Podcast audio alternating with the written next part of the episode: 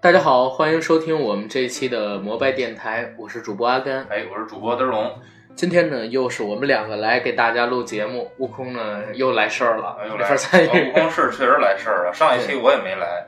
对，然后你也没来，我也没来，我也来大姨夫了。所以来大姨夫了。他悟空是从上一回来完大姨妈到现在就没完。对，这还还可能是因为你闹的。你说他这你那可不是？你说他这样，你说以后怎么找男朋友？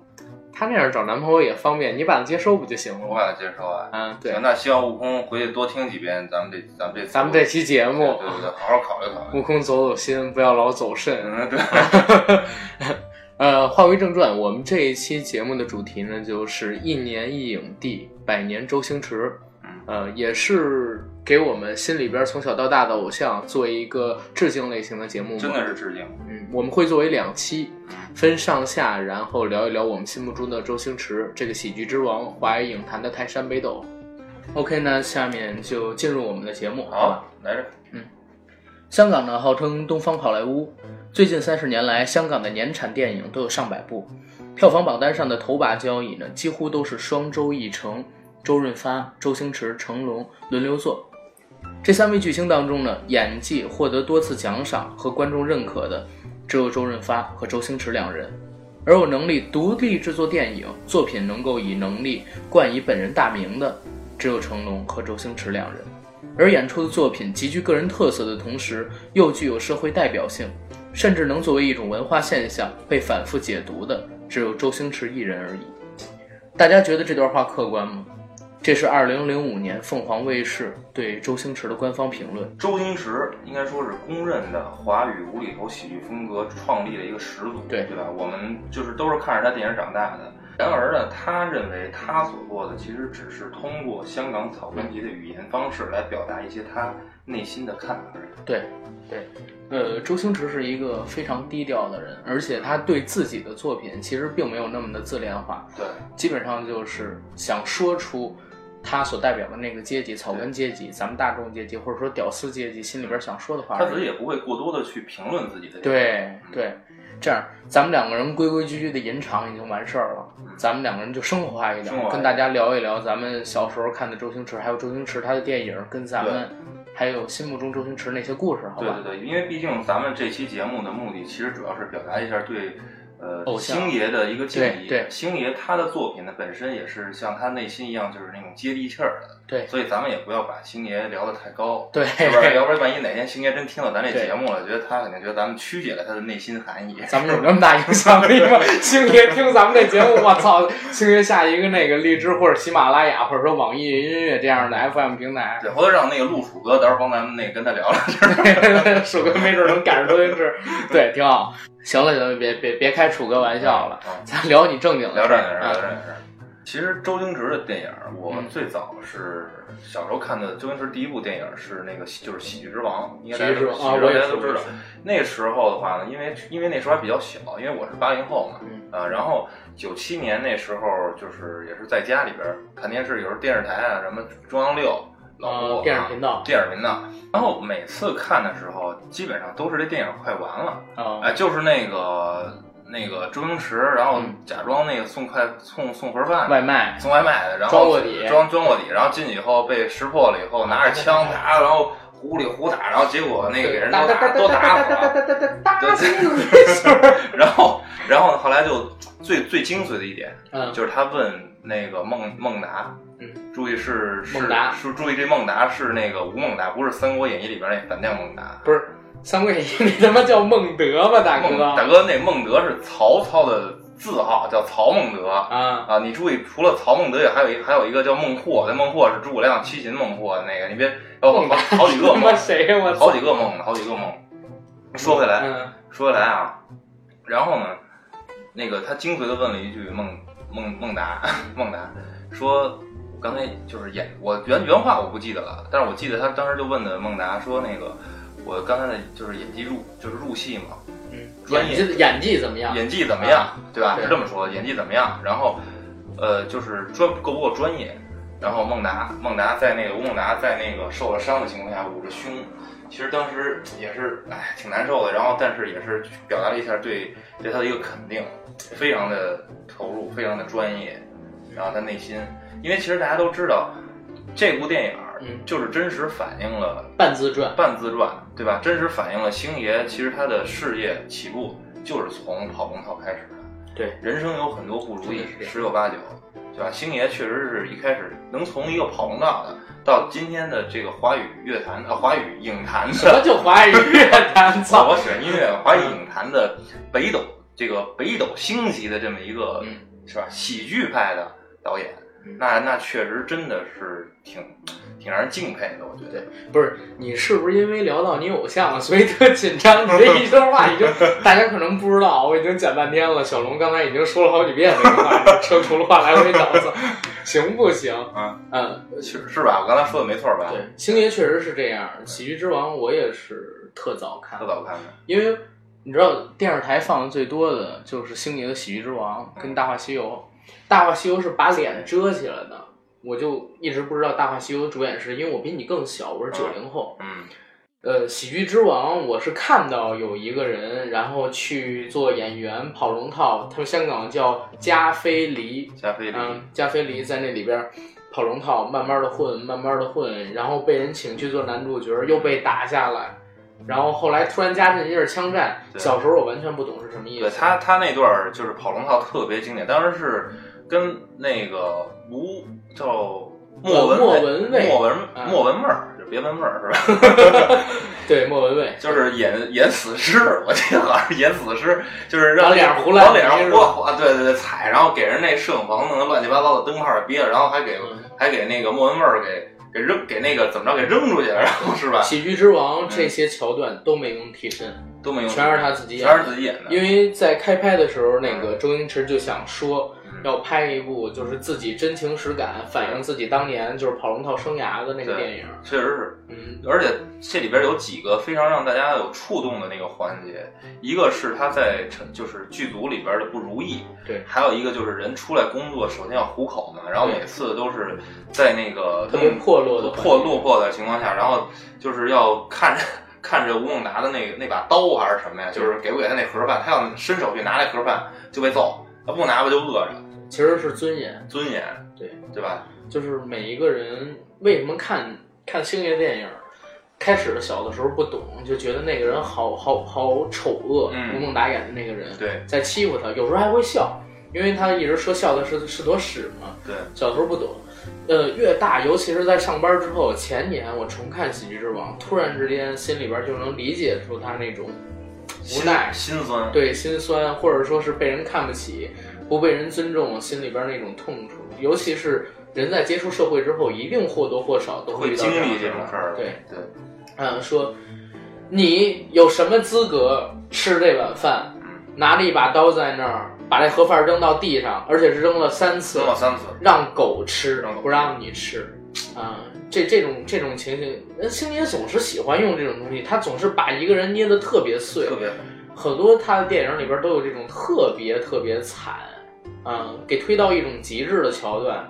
你看着其实最开始是搞笑的，但是笑完之后，我操，心里边那个难受。那种心酸，就有点特别像是读鲁迅先生的文章那种感觉。嗯，对，阿 Q，阿 Q，阿 Q，哎，对他好像每一部电影都有点阿 Q 的影子，对我不知道他是不是有看过这种东西。就是我觉得星爷肯定也也是鲁鲁粉儿，然后那个鲁粉儿鲁粉儿，然后他肯定泸州小粉儿，泸州小粉儿，然后从小看鲁迅的那些那些小说长大，散文，确实是就是你在看，无论是香港人也看鲁迅，这是我这是我猜测，嗯这是我猜测，或者说艺术家或多或少到根治上都是很多东西它都是相通的，对对吧？很多成功的，它会有一些很多成功的作品，无论你是文学作品、影视作品、音乐作品，它有很多就是艺术元素，它是相通的，对对吧？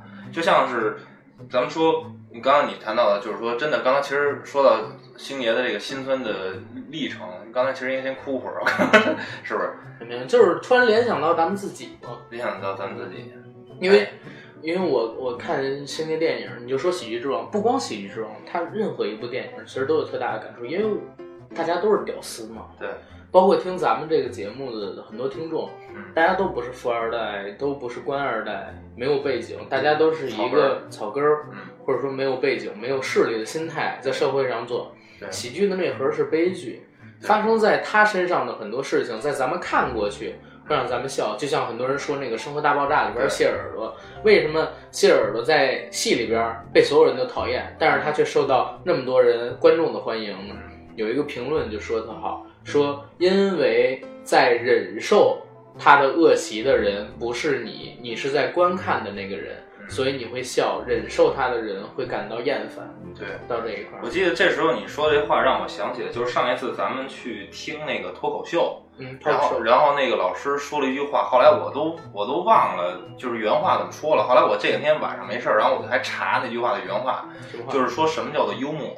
嗯，什么幽默？我我我只能用我的口语来表达，原话我不记得了。说幽默就是在不违背社会的认同，或者说是在，呃，就是社会允许的这种状态下，然后发泄那些我们平常压抑的那些东西，压抑的感情，压抑的感情，是吧？我忘了原话怎么说了，那话是谁说的我也忘了，我也忘了。嗯，但是我觉得特别经典。然后后来我这几天我就晚上回去百度去这句话，想百度百搜搜这句话。但是我觉得真的就是为什么咱们一直那么喜欢看星爷，因为星爷他的这种艺术作品，首先咱们知道他是一个草根出身，一步一步的跟咱们一样，所以他在他的电影每一部电影里边其实都贯穿了这个思想，对对吗？然后而且是就是说把草根在生活中就是在现实生活工作当中的那些心酸也好、无奈也好，展现的利用喜剧的这种方式，把调侃一调侃一番。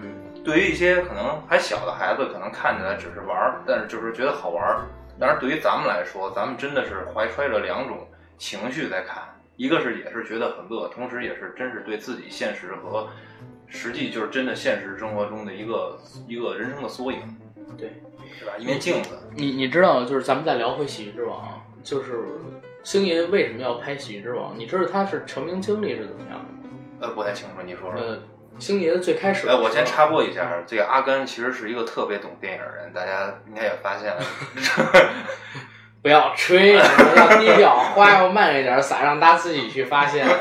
不是 正经，就是就是说星爷他的发家史。嗯，他最早的时候是没有父亲，跟着跟着母亲一起走。哦，呃，家庭很贫穷，所以他从小就特喜欢李小龙，包括他很多电影里边都有模仿李小龙的桥段嘛。对。呃，小的时候看电影，特希望成为那样的动作明星英雄。后来呢，就去报考演技学院，但是没选上。考第一年没选上，他当时还拉了一个自己最好的朋友陪他一起去考那个无线的艺员训练班。因为香港以前没有演艺学院，想当演员的话，必须要去那个 TVB 的那个艺员训练班。对，当时他拉着去的朋友叫梁朝伟。哦，结果梁朝伟一去就选中了。他没被选中，他又考了一届，而且呢，他考上之后被分配到了无线一个叫四三零穿梭机的儿童节目去做儿童节目主持人。嚯，就有点像咱们现在看到小时候那种什么哆来咪啊、红果果、绿泡泡、小鹿姐姐他们那种形象。呃，在那儿待了几年之后，呃，才有机会去电影圈跑龙套。啊，因为他外形其实说实话不是属于特别俊朗的。对对对对。跑龙套，然后跑了好几年，被李修贤发掘。李修贤是当时香港的一个电影大佬，老拍警察的那个《喋血双雄》里边，跟周润发一起对视的那个警察就是李修贤演的。李修贤带他拍戏，带他入行，让他也得到了自己生命中第一个演技奖——金马奖最佳男配角。当时演了一个叫《霹雳先锋》。哦，后来。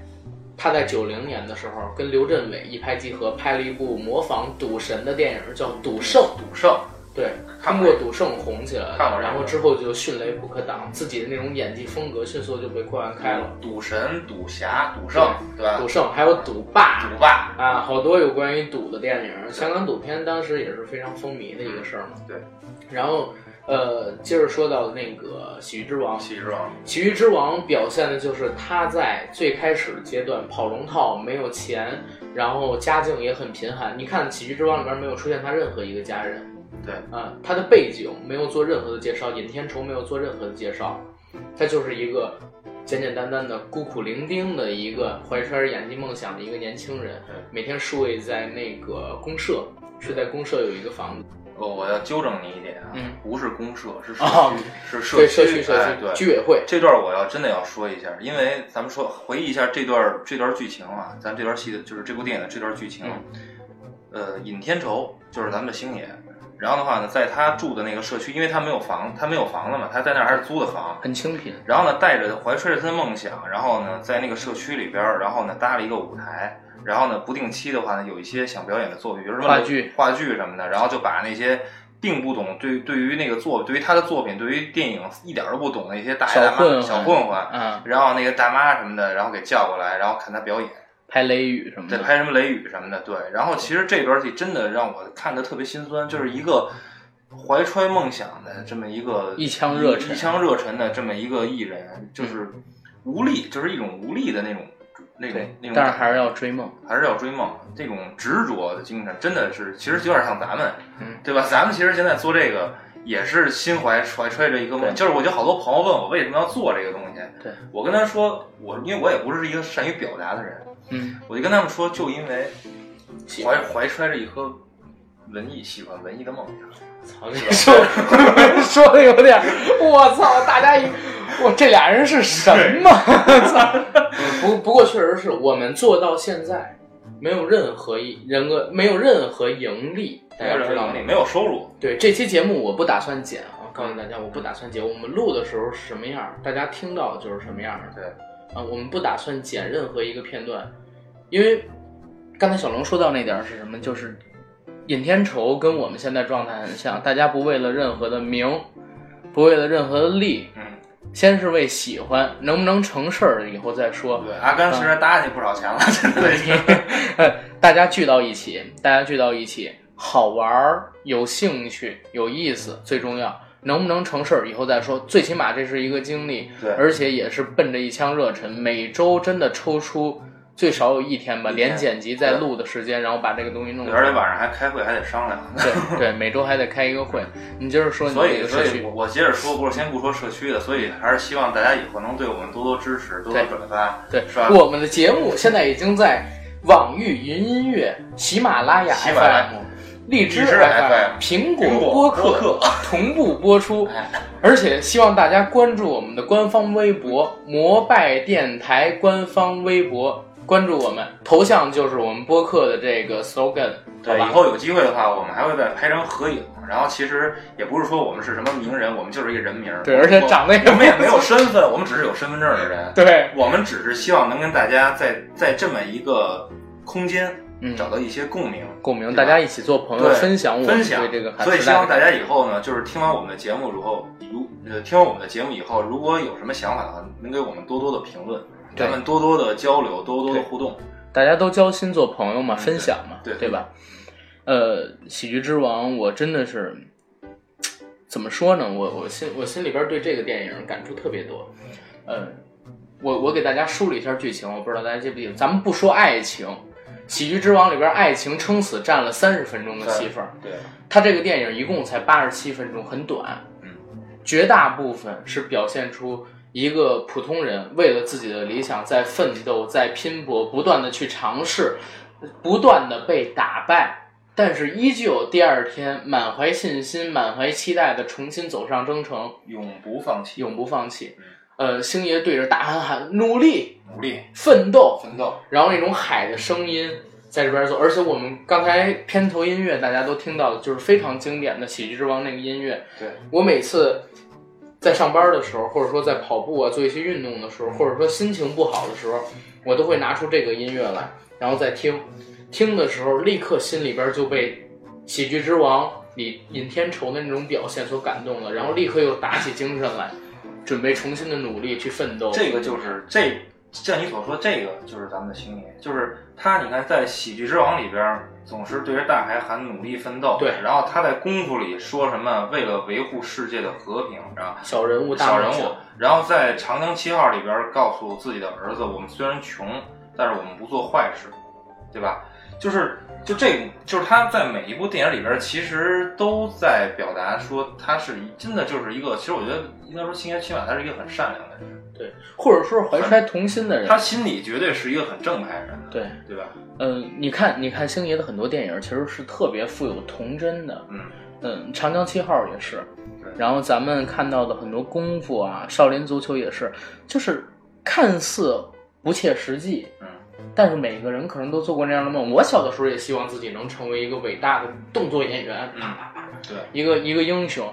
然后也想过能不能成为像李小龙那样伟大的武术家，成龙那样。所以，所以你小时候肯定也有过那种经历，就是跟那个小区的什么男小孩子切磋一下，切磋，然后那个踹着腿，伸伸胳膊，伸伸腿什么的。对，然后让人他妈给摁在地上，我操！然后，然后小子他妈服不服？还敢不敢嘴贱？不嘴贱了，不嘴贱了，站起来跑出五十米，操你妈臭傻逼！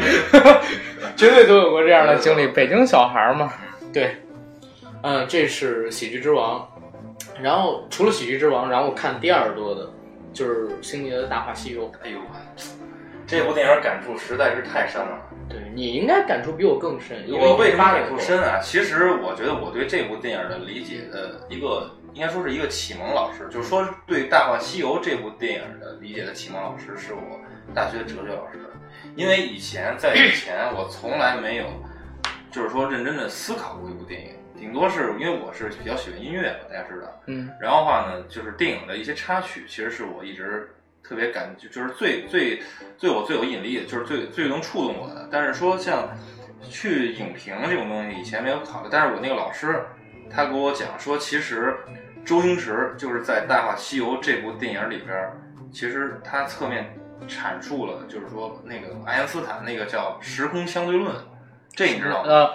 不光是时空相对论，然后什么呃，就是回到过去嘛，回到过去。回到过去的那种逆法则什么的，对逆法则，嗯，然后还包括相对论，他讲了，对，时光隧道讲了，然后还讲了那个一个人如果说重复的做选择，能面对的各种不同的可能性，那个平行空间什么的，他都讲了。对，这个电影其实有特别强的一个科幻背景，科幻背景。应该说，我觉得，我觉得把说这部电影说成一部哲学片儿，我一点也不。真的，我跟你说，就是这部电影儿，自从我那个大学老师就是对我们进行点播以后啊，我真的已经看了不下一百遍了。那么多？小时候，因为你知道，小时候那时候看这部电影的时候是录像带，但那时候只是当成一个就是喜剧来看。但是后来，就是受到点播以后，我对这部电影的观看频就是频次频率比以前更多了。时不常的电影频道一转播，我就。放下一切，也不会转台是吧？呃，不会转台去看。然后，如果老是在电视上看不到的话呢，我就通过那个就是爱奇艺什么的，然后看看。就是现在我对这部电影的，就是关注这部电影，更多的是这部电影关于时空探索一些讨论，就是借助月光宝盒啊，穿梭时空去拯救自己爱的人。然后，其实这个其实也是很多人的一个愿望吧，回到过去，回到过去，重做一次选择，重做一次选择，是吧？那些年我们曾经一起犯过的错误，用时光宝盒去那些年错过的大雨，你他妈有病啊！你操！然后去改变一些，然后让自己抱憾终生的事情，对吧？其实这就是所谓的情之所至，我认为。对，所以说这部电影它绝对是一个经得起时间考验的电影，所以它成为经典。《大话西游》，《大话西游》我看了也超级多遍，超级多遍。我我是最早在北京二，我跟好多咱们节目里边都说过，说以前北京二，然后每天中午的时候，午休的时候从学校回来会放一部电影，然后有一次放的就是《大话西游》，当时特别好玩嘛，看被打什么七伤拳，打完七伤拳之后怎么才能治好这个病？是周星驰被人脱光了，然后踩那个小弟弟，你知道吗？我操，六七十个人翻各种各样的跟头。吴孟达手一指，举一个那个比剑的手势，出神入化。对，然后，唉，一叹气，然后一低头，手一挥，四五十个人站成两排，各种翻跟头，用脚去踩那个小弟弟。当有点有点有点那种冷暴力，不是冷暴力，就是结合暴力美学的。就是关键真的是无厘头，没有任何来由的去踩那玩意儿。对，踩完了之后说。要不然割了，都成碳了。然后周云出来看一眼，把那个纸翻，洗洗还能用。洗洗，我们都用中福烟界，习习更康。操！反正当时看到这点，一下一下就特别喜欢。小时候嘛，也看不懂。但是再过几年，初高中情窦初开，或者说高中谈了恋爱之后，你再看《大话西游》，真的就是会泪如雨下。看到后来，紫霞仙子在他心里边留下了一滴眼泪，对然后他不断的回到过去，只是为了救白晶晶，让她不要死。用尽各种各样的努力，在就是上半部那个时候跟牛魔王打的时候，他无数次的回到过去，跑跑跑跑跑跑跑跑。你说到紫霞仙子，我必须要提到一点，这也是我老师当时用了一整节课的时间，好像不是一节就是两节吧，嗯，跟我们聊就是讲《大话西游》，因为我们大学哲学课老师习惯用电影来讲练，就是来来讲来讲哲学。然后，但是我印象最深的老师讲的桥段，就是说在这部电影当中，其实。青霞跟紫霞这两个角色讲的其实是一个人，就是一个人，就是一个人性，就是一个人的真我，还有自我。哎，应该是本我跟自我一样。青嗯，青霞就是那个本我，对。然后紫，然后紫霞就是人的自我，对。有很哎，好像有很深的佛教的思想在里面。呃，其实。本身不就说他们两个人是如来佛祖的那一盏灯芯是吧？两个人缠在一块儿，然后突然解开了，为什么？其实这个就是人性特点。我们活在一个需要本我的世界当中，但却内心不断的涌现着那个自我。就像紫霞最经典的那段台词：“谁能拔出我的紫青宝剑，就是我的如意郎君。”这说实话，太幻想，太自我，太就是太幻想了。这个，咱说说，其实咱们正常人来讲是。在那个年代，在那个时候，如果要是一个妖怪，或者说是一个流氓混子什么的，是吧？因为我其实我相信他那把紫金宝剑也不会上什么魔力，别人拔不开，对对吧？但是我就不断的在摸索这句话，就是紫霞她可能是一个有一定自我保护意识的人，然后我觉得他也谁能拔出他那把宝剑，嗯，关键是在于他是不是认定那个人，他在于他会不会把那把剑交给那个人。对，你看那谁，你看那个。因为紫霞一直在用那把剑在杀敌嘛，对对对，那把剑其实代表了他自己。对，他在最开始的时候并没有把那把剑给至尊宝。嗯，在跟至尊宝聊了或者说相处了几天之后，他发现至尊宝可以拔出了。这其实也可以作为一个隐喻，就是他已经和至尊宝相互了解之后，他接受至尊宝。你还记得他聊的是什么吗？当时他就是至尊宝想方设法想从那个紫霞手里那个月光月光宝盒，然后。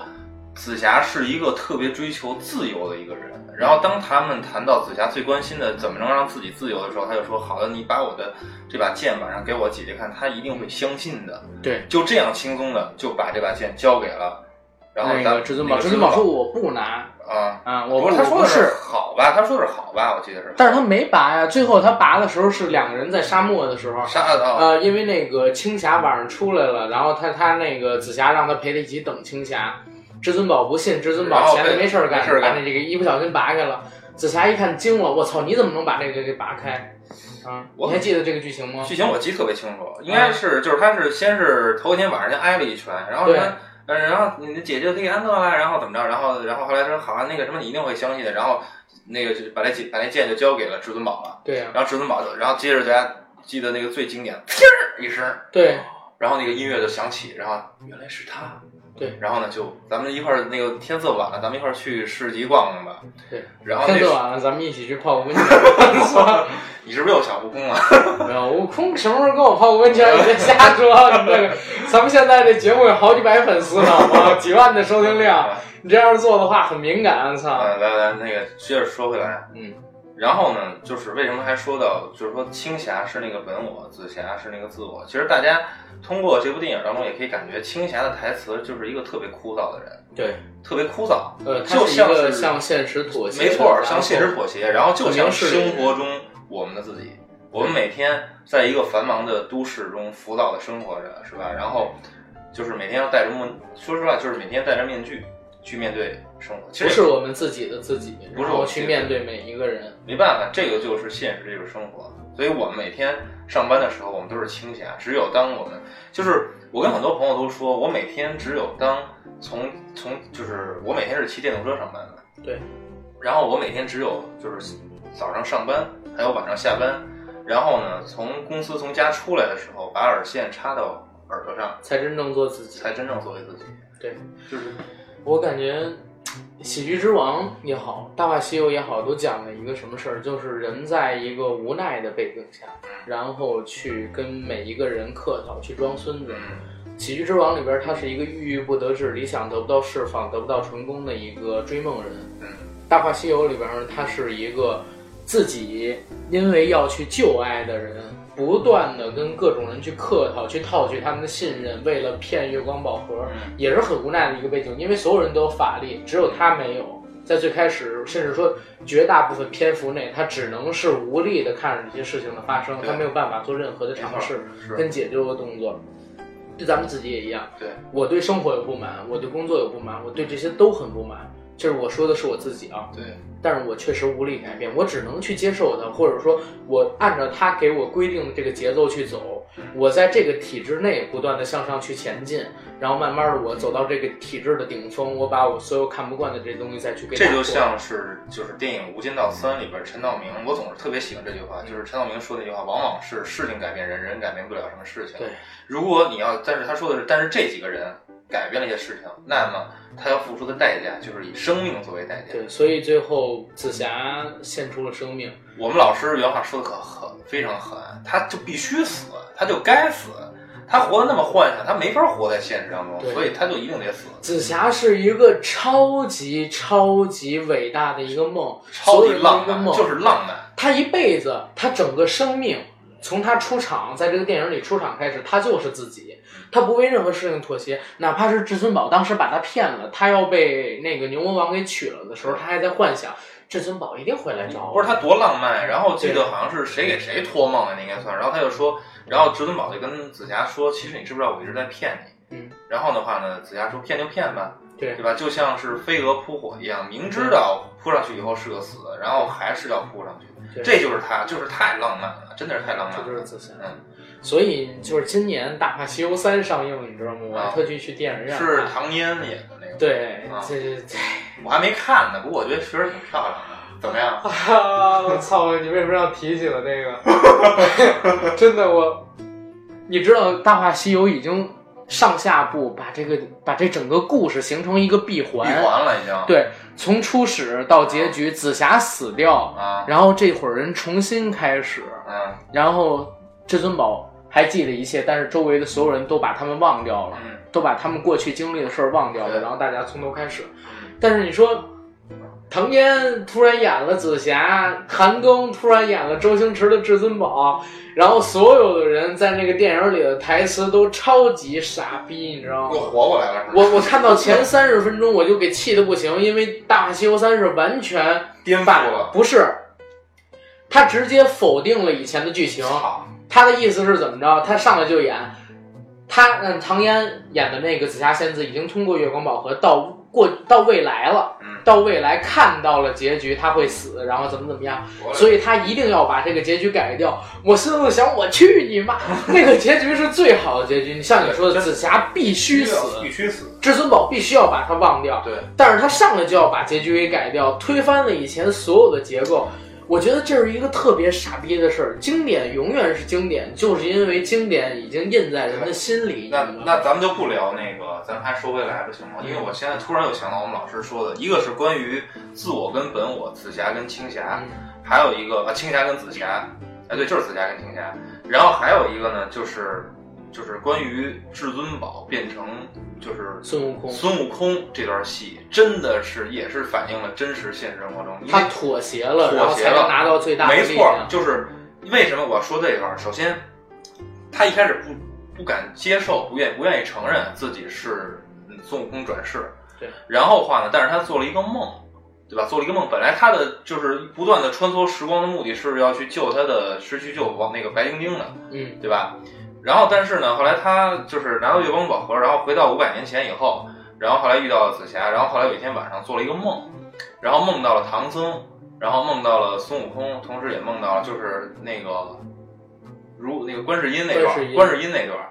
其实，在现实当中，就是唐僧的化身。其实你想过，他是一个在现实当中，他是一个什么样的一个我们新生什么位置呢？呃，你的导师或者说你的父母，没错，你的引导，你的引导者就是我们不断的烦死了，就老是不断的说，不断的说。但其实后来发现他说的很多东西确实是有道理。对，就是你，其实就是观众在听那个什么那个，就是那段戏，就是那个呃。观世音跟唐僧说：“说我给你那个紧箍咒，你被你居然不就是不不用来那个禁锢他，对吧？然后后来他说什么前松后来左欢右怎么着的那段？哎，你你听过一个故事吗？嗯，呃，这个故事对《西游记》的解读完全就把它颠覆掉了。就是如果《西游记》里边的悟空、悟那个八戒，还有沙僧、白龙马，还有一路上遇到的妖怪，都是唐僧自己臆想出来的。”嗯，会是一个什么样的情况？你有没有想过？因为，呃，他的解读是这样的：唐僧取完经之后回到大唐，嗯，大唐的那个李世民问他，你在取经过程中发生什么样的故事？你为什么用了这么多年才回来？然后他确实也带回了经书。对，唐僧讲了一个故事，这个故事里边有悟空、八戒、悟净，还有妖魔鬼怪，还有西天如来佛祖。对，但是李世民听完了之后不信，不信。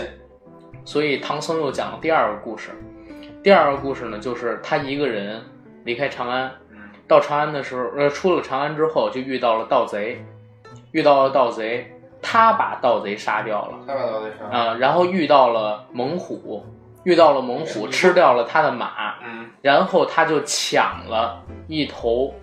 农民的马，然后他就变成武松了。不是不是，然后他就抢一头农民的马，接着走走走走走走。他走到一个地方的时候，因为实在太累了，被一户人家接济。那户人家见他就是身高力壮，而且长得很好，想把自己的女儿许配给他。啊，他在那边待了几年，后来觉得不行，自己还是要接着去取经。走走走走走，中间又遇到了很多次的诱惑，包括那个什么所谓的国王看上他，他要通关文牒的时候，因为。所有的证据，通关文牒都显示只有他一个人去了西天，包括他在西天的时候遇到的那个佛祖是怎么样。所以他在讲完这个故事之后，李世民就惊到了。李世民想了又想说：“所以你想说，西天路上只有你自己一个人？悟空、沙僧、八戒，各自代表了你的贪、嗔、痴，佛教的三毒。啊。”悟空呢，就是嗔。嗔。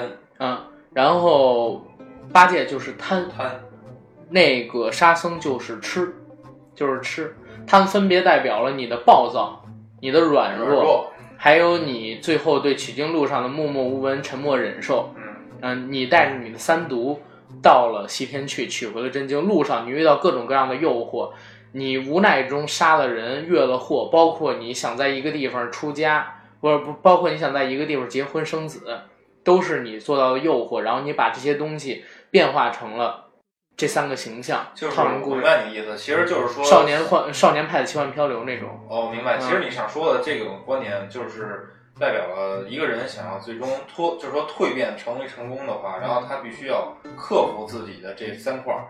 这四个人其实其实等于说咱们说的那个范施耐庵是吧？不是吴承恩，吴承恩啊，吴承，sorry，吴承恩，就吴承恩等于就是他把一个人拆解成了四个人了，对，是吧？这每一个人其实都是唐僧，每一个人。然后，所以你在说到就是刚才说唐僧代表了我们生命中的一个长辈的时候，突然就想起这个段子，就是会不会我们看到的这个《大话西游》，他们在创作的时候也是抱着这样的观点，就是其实所有人都是臆想出来的，只有一个人默默的踏上西天路，然后这一个人是经历了。爱恨情仇、诱惑、忍耐，包括说坚持，还有贪欲的一些洗礼，然后最后才怎么怎么样。整个《大话西游》它是上下两部，加起来有将近三百分钟吧，接近有三百分钟，或者说最少有两百多分钟。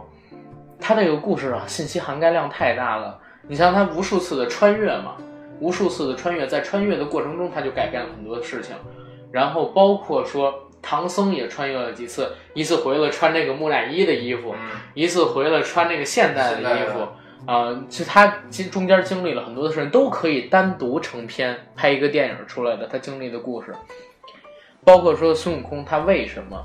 然后走上这个西天路，他跟牛魔王达成什么样的交易？包括说他跟紫霞仙子在中间生活的那个一两个星期里边发生了什么样的故事，都可以单独成片。他这上下两部电影涵盖的信息量太大了。对对对，其实都是引子。按理说，像这种体量的电影，或者说涵盖这么多故事种类的电影，几百分钟完全不行，不能把这个故事完整的表述出来。但是这电影之所以做到，就是因为周星驰他就是周星驰。真的，他就是周星驰，他的表演完全涵盖了这些人物在经历这个故事的过程中他的转变，包括说他的内心思想的一些升华，包括说是怎么怎么样。他在最开始只是一个山贼，什么都不在乎。他在五行山下，五行山做一个山贼。再之后呢，遇上了白晶晶，他自己的思想变了，开始接触神魔。再之后又是紫霞，紫霞对他一个洗礼，他觉得自己到底是爱白晶晶还是爱紫霞。又经过了种种的事情，经历了唐僧跟观世音还有孙悟空之间的那场打斗，经过了紫霞跟他的爱跟他的分别，经过了牛魔王还有牛夫人对他的一个爱，还有一个就是 相带相杀了，对，然后最后整个人又重新拿起了金箍，选择放下屠刀立地成佛，对，或者说都不是选择放下屠刀立地成佛，因为妥协。妥协就是妥协，就是妥协。就是你如你你只要，如果你还是愿意按照你以前的生活态势去生活的话，你最终的结果无力改变任何，就是被杀了。对对吧？只有当你愿意把这个，就是这顶这种禁锢禁锢你自己，束缚你自己，就像我们上班戴的领带，就像我们活在的法律、法治社会等等这些规则下，你才能迸发出最大的力量，在力量变成。万就是无所不能的齐天大圣，对对吗？对，所以《西游记》其实它就是一个悲剧，讲一个人如何失去自己的故事嘛。对，失去真我的一个故事，失去自我，失去自我。嗯，《西游记》跟后来因为这部电影，就是《大话西游》，跟后来因为这部电影产生的一个小说叫《悟空传》。悟空传，嗯，有特别深的联系。《悟空传》讲的就是一个小朋友，嗯，在成长的过程中不断的失去自我的故事。嗯，真的就是因为我们每一个人都有过各种各样的幻想，我要拯救世界，我要成为一个什么样的英雄，但是最后的话，我们都成了屌丝，都成了草根。但是你刚才还说到唐僧，你看，其实刚才我也说了，唐僧他就相当于是咱们的长辈、父母和导师。在在你还在悟空还没有变成齐天大圣齐天大圣之前，特别啰嗦，不断的说，然后很多让你听着特别烦，连观世音都受不了的话。当你接受体制之后，然后他说话就干脆利落了。然后我们大上上大学的时候，然后我们班我们班长就老经常动不动就给我们走去哪儿，然后我还打一下天竺，是吧？我操，班长好傻逼！我操，给他一个评论。嗯，在这儿我得说一句，我特别看不上大学学生会，包括说是一些团体里的干部，因为明明都是学生，非要拿出一部官腔官派来。虽然我自己也是在学生会混迹了很多年，学生会他妈就是一小娱乐圈啊！啊，真的就是，其实就是一小娱乐圈。明明没有任何的实质性权利，就是普通的学生，非要分出个四六等级来，呃。不过我也很后悔自己曾经在里边就是混迹过，还成了学生会的主席。操！你也是学生会主席？学生会主席。那你大学是不是也跟风云人物？风云人物。我这么胖，大学怎么找到那么漂亮的女朋友啊？就是因为我女朋友也是学生会的，我接受了体制，所以我在我在学校里成了齐天大圣。所以你们那时候没少在体制下啪啪啪，是吧？这个问题咱们可以稍后再聊，不要这样，你知道吗？就是后边挂着挂着一面国旗。然后那个，然后那个就是什么？日出而作，日出日落而息，而息，为中华民族的奋起，然后而怎么怎么的怎么样，是吧？特别的主旋律激昂。大话西游，好吧，大话西游咱们先聊到这，咱们下一个电影吧。嗯，你还能想到什么电影？九十年代的嘛，因为咱们分上下两期，我尽量，咱们先聊上半段，后半段咱们再聊下后后期的作品。我给你提个醒儿，嗯禀夫人。小人们住在苏州的城边，啊，家中有屋又有田，生活乐无边。可可恨唐伯虎，唐伯虎欺我长，不是欺我蛮横不留蛮横不留情。呃，欺我房屋占我田，然后怎么怎么怎么样，然后红烧翅我喜欢吃。呃，唐伯虎点秋香这个也很非常经典。唐伯虎点秋香你知道吗？是台湾有史以来重播次数最高的一部。最高的一部，真是他妈太逗了！就是我自己光在电视台上看，看了最少有几百遍。几百遍。对，在电电视上老重播，尤其晚上。对，就是就就告诉你。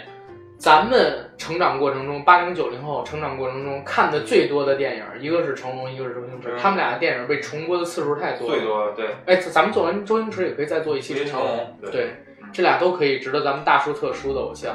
然后回头还可以做一期发哥，跟你聊聊我当初是怎么给发哥提着行李去他的房间。发哥，发哥个非常高，想不到，香港的夜色这么美，就这么失去了。啊！真不甘心！操！我他妈不是为证明什么？对我等了三年，就是在等一个机会，不是为了我证明自己了不起，而是要告诉所有人，我失去的东西一定要亲手拿回来。嗯啊，这是发哥，操！哎呀，发哥也很牛逼啊。嗯。但是说实话，这群人真的老了，真的老了。我在去年不，前年，嗯，前哎不是也都不是前年了，一二年的时候我去看那个。《西游降魔篇》的首映，当时我见到周星驰，我也看到的是首映。你你是在哪看的首映？我是在五棵松。哦，我我当时跟我，哎呀，算了，不想提这段儿。我见到星爷了，你知道吗？星爷真的老了，真的老了。然后脸上有各种各样的皱纹，然后头发花白，现在是全白了。现在是全白了。我操！我当时就是一看到他出场，你知道吗？就那个。首先是激动啊，我见到偶像了，但是然后心里边就涌出那种特别大的悲哀，因为在我印象里边他是周星星，他是至尊宝，他是尹天仇，他是那种特别年轻的，然后充满活力的那种。结果突然我发现，我操，至尊宝都老，孙悟空会老，你知道吗？我一下心里边就涌起那种特别大的伤感。包括说，去年还是啊今年我去看那个成龙。绝地逃亡猫眼上边的一个活动也拿到了，就是首映票。我见到成龙，他都已经比周星驰还要老。周成龙他只是把头发染黑了而已，真的很老。呃，但是但是作为他们这样影星，首先有一点我说一声啊，就是人都特别好。星爷，星爷是站在那儿不太说话，不太说话，特别低调。对他普通话也不。我有一阵儿就是关于那个，就是《长江七号》上映之前，嗯咱们就插一句《长江七号》，然后我那时候就开始关注星爷的他的博呃博客。那时候有段有段时间，他有星爷有博客吗？有博客。那时候我看星爷博客，然后他在那次，然后他跟一个谁摆了一个 pose，有一张照片，然后星爷，然后呢就是就是引了一段话，然后告诉你讲什么叫做幽默。幽默就是就是他演的那个那个电影的最后一句台词嘛，就是你看我帅吗？我觉得我觉得我很帅。然后说那个，然后后来那女的不是没理他吗？那个那个那个演员。然后后来哎，你再看清楚点好不好？然后就然后就接着引了这么一个桥段，通过这个台呃通过这段台词的桥段，然后的话呢就是说在推广他那个电影嘛。然后对，然后我也因为他当时用的那个头像，星爷的那个博博呃博客的头像是用了他一个骑着自行车的。后边带着一个人是吧？啊，没带人，就是自己，就是他想，其实就是说明他是一个其实挺环保的一个人，嗯，一身非常专业。他现在他现在也是每天都骑自行车，骑自行车去自己的公司。嗯呃，不是，我接我接着说那个成龙，呃，他们俩给我的感受是什么？星爷上了台之后就是不太说话，别人问他什么，他回答一两句，真的就一两句话。嗯，然后成龙是特别活泼，特别活泼，话不停。但是呢，就是整个人非常的有艺德。上台之后，因为成龙嘛，偶像啊，下边坐了几百上千人，都啊，大哥大哥都在这儿喊。龙哥，嗯，没有龙哥，就是都是喊大哥，都是大哥。这儿讲一下，你知道成龙为什么叫大哥吗？为什么呀？成龙的自传里边有这么写的：香港回归的酒会上，然后他们都去参与，包括四大天王什么的。江主席当时时任国家主席的江泽民同志。然后拿着那个小酒杯，里边装的都是香槟，然后一个一个的跟那个香港的政坛人员交杯喝酒。喝酒。到成龙这儿来，成龙大哥，咱们喝一个。哇！从那之后，所有人都叫他大哥。到现在已经有二十年了。之前只有那个演艺圈叫他大哥，但是在那之后，上到政府要员，下到市井小民，全都叫他大哥。看来江江江泽民主席江江江主席江主席也是爱看电影的，也是龙哥的，不是也是大哥的粉丝，是吧？奥巴马也是他粉丝啊。就是当时有一点什么，我跟接着说那次活动，成龙上台之后。让所有人先用了三分钟时间，让所有人坐回原位，保持秩序，不要踩踏，不要拥挤，这样的。结束活动之后，告诉每一个人拿走那个座椅上的那些垃圾，对，不要给现场人员留下什么问题。包括你知道吗？他在下下那个舞台的时候，拍了拍那个保安的肩膀，啊，拍了拍那个保安的肩膀。成龙大哥呀，那是大哥呀，华语影坛第一人，拿第一个拿到奥斯卡成就奖的华人，终身成就奖的华人。就是这么亲民，然后人家能成功几十年，真的是有道理的。周星驰也是，人低为王。对，你看周星驰，他是一个完美主义者，他可能不会像成龙那样做到这么活泼，或者说对很多事情就很关注。但是他对自己的作品无数次的严格要求。咱们刚才不是说《唐伯虎点秋香》吗？嗯，你知道《唐伯虎点秋香》里边有一个特别经典的镜头，是祝枝山，然后画画。在那个画幅上滚啊，那那个画一山水画，身上泼墨，你记得吧？啊，记得。就在开场的时候，那个滚拍了三十多遍，拍三十多遍。对，就是因为星爷觉得他滚的不够严肃，或者说不够紧张，因为那个人是在无知的情况下突然被拽起来，祝枝山突然被拽起来，然后各种翻，各种滚，让再让在空中做各种各样的动作。他说：“你这个表演痕迹太强了。”啊，一定要做出完全不是表演，就是很惊慌又很无措的那种，而且还要搞笑，整整拍了三十多遍。哇塞！啊，追求极致，追求极致。星爷的喜剧跟别人的喜剧有一个最大的特点，你知道？别人都是在隔着你，隔着你，或者说故意在做一些很搞笑的动作，刻意。对。呃，不是，也不是说刻意，因为你看黄渤他们也能让咱们笑嘛，他不是刻意，就是他是隔着你。对，星爷是是完全相反的一种东西，他是把一种严肃推到极致，然后你会发现这种严肃特别的搞笑，就好像说《逃学威龙》里边有这么一个镜头，我不知道你记不记得，张敏去给扮演周星星的周星驰去补课，然后呢，他们俩处在一个屋子里边，吴孟达走的时候留给一个避孕套。这避孕套在地上，周星驰特别严肃的看着这个避孕套，跪着看，趴着看，拄着那个腮，拄着腮用一只胳膊拄着腮，特别严肃的看，想拿又不拿，他整个是特别严肃的，完全没有做那种搞笑，但是你就看到这点，你就觉得特别好笑，特别逗，觉得对。然后好不容易他把这个避孕套拿起来了，张敏也看到了，下面说什么东西？周星驰泡泡糖。你撕到嘴边开始嚼，你知道吗？张宇啪一个嘴巴，就是他是用这种把严肃推到一个极致之后那种反差感，然后让你来搞笑。所以这种喜剧是超级高级的。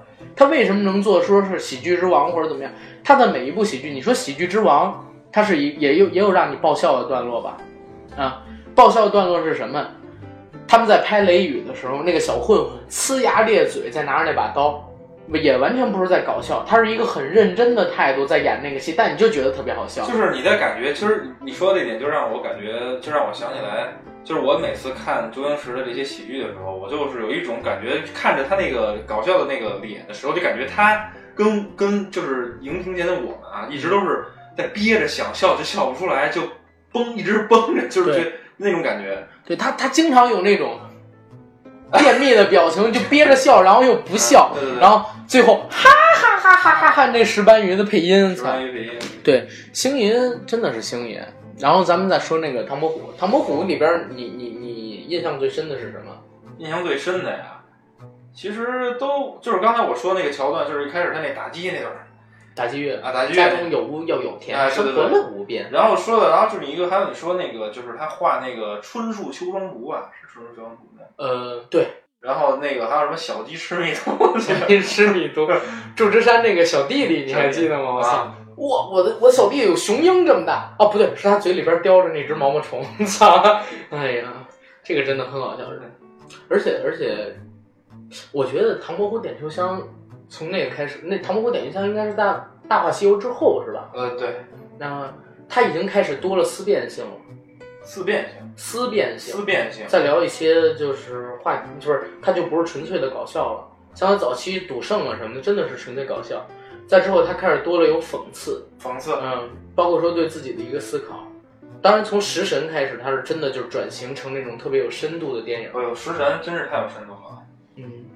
嗯，整个唐伯虎点秋香，他给我感觉就是极尽癫狂，极尽过火，各种搞笑，什么东淫西贱南荡北色，啥？我是小淫虫周伯通，是吧？这这这种桥段特别。我左青龙右白虎，什么老牛在当中啊，老牛在当中。啊，什么什么他妈在胸口，人挡杀人，佛挡杀佛啊，咣一下，对穿肠是吧？对，然后还有一段就是特别经典，就是他跟那老太太弄那个药丸那段。啊，对，我推销，推销，我在想，后来是不是后来好多他妈那个什么夜间广告啊，什么不要九九八，什么什么笔记本电脑拿回家，半步跌，对，居家旅行出门必备之良药，杀人越货，然后画龙点睛的就是那个杨氏兄，那么这个药在哪里呢？就那点 那么这个药在哪里购买呢？对，哎，这种东西真的是开创了很多的先河，对，啊，开创很多的先河。